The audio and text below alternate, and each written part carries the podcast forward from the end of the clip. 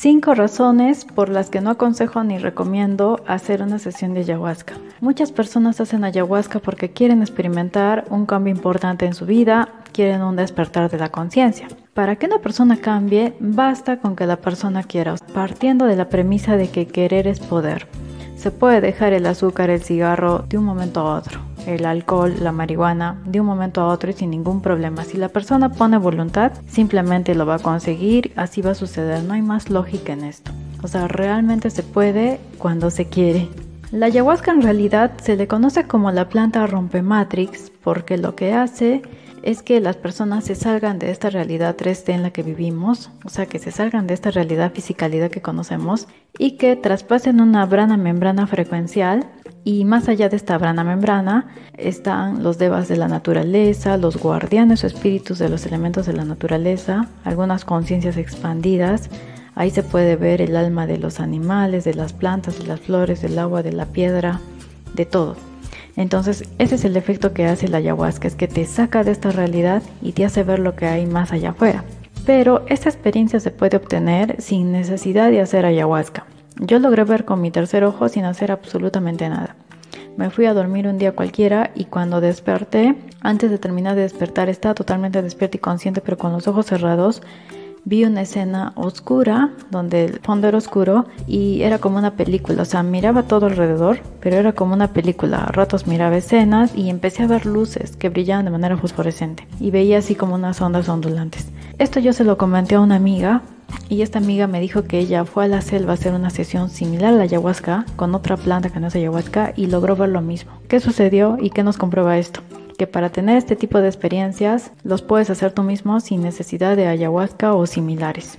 Ahora, ¿cómo se logra hacer que este tipo de experiencias te sucedan sin ayahuasca? La ayahuasca lo que hace es que tu cuerpo libere triptófanos, así se le llama, y esos triptófanos te permiten ver, expandir tu conciencia y ver más allá de lo que vemos. Esto se puede lograr a punta de meditación, de buena intención, si limpias todos tus cuerpos, el emocional, el astral, el cuerpo físico, todos los cuerpos que tengas, si es que realmente te preparas para eso, así como los lamas tibetanos o los yogis. Entonces, sin necesidad de ayahuasca, los triptófanos van a hacer esta función porque nosotros ya tenemos esto en el cuerpo de manera natural. Y esto lo comprueba también Joy Dispensa. Joy Dispensa, para quienes no lo han leído, hay un libro que se llama Sobrenatural, donde durante todo el libro te enseña cómo prepararte para este proceso para lograr experiencias así, de salirse de esta realidad, pero sin necesidad de hacer uso de drogas o de ayahuasca o similares. Entonces, de que se puede, se puede.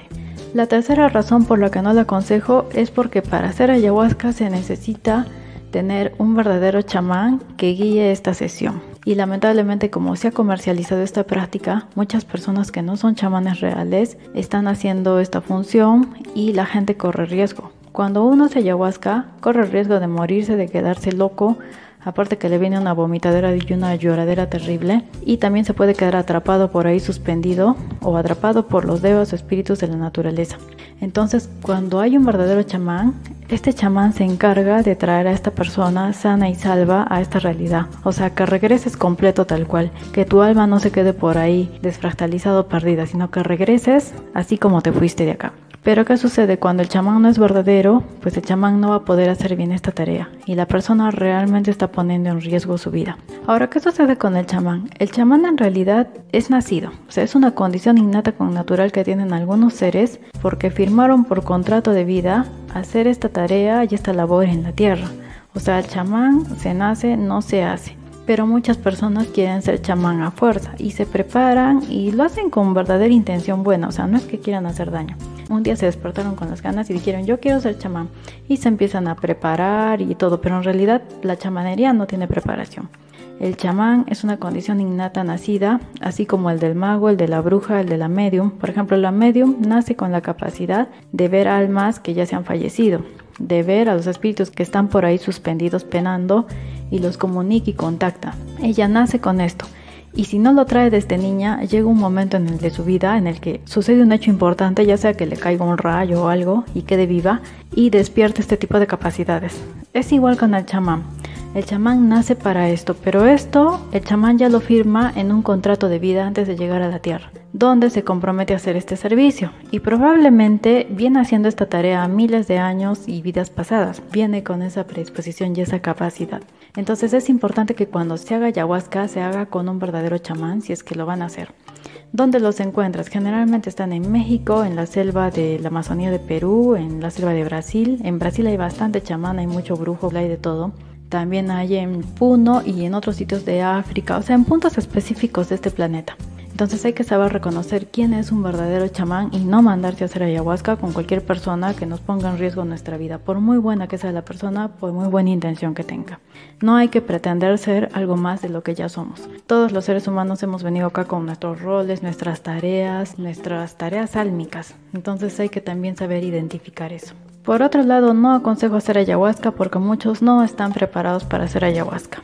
Para que haga ayahuasca, tiene que ir con una preparación previa. O sea, el cuerpo tiene que estar limpio, la mente tiene que estar limpia, no tiene que tener problemas de adicción, no tiene que tener algún problema físico. O sea, tienen que estar preparados, sobre todo conciencialmente, ¿no? ¿no? No pueden comer carne, o sea, hay todo un protocolo. Pero generalmente quienes se acercan a este tipo de prácticas son las personas que tienen problemas de alcohol, de drogas, adicción a marihuana, coca, algún tipo de codependencia a algo, o están tristes emocionalmente deshechos y quieren un cambio de vida y eso es peor, no les favorece. Son personas que han tenido problemas y son los menos indicados para ir a hacer ayahuasca. Y los que están bien equilibrados, que no tienen adicciones, que viven una vida feliz, ellos son los más aptos para hacer ayahuasca. No van a hacer ayahuasca ni la buscan ni la necesitan. Entonces ahí también tiene que haber una coherencia. No está muy recomendable ir a hacer ayahuasca cuando uno está en mal estado físico, emocional, mental.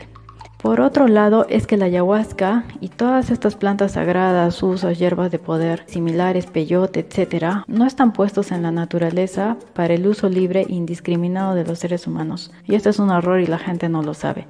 En realidad, Todas estas plantas tienen sus guardianes, tienen sus devas y las jerarquías, que son quienes nos administran desde afuera los seres humanos, dan autorización para el uso de ellas y solo mediante el chamán. Solo se hace ayahuasca en usos específicos, por ejemplo para cura cuántica, cuando se necesita realmente liberar a una persona de algo, el chamán tiene que pedir permiso y determinar si esta persona merece o no hacer ayahuasca. Pero como ya les dije, pues se ha comercializado tanto la práctica que ya la venden como una experiencia turística y eso está mal porque las entidades y las jerarquías no aprueban esto.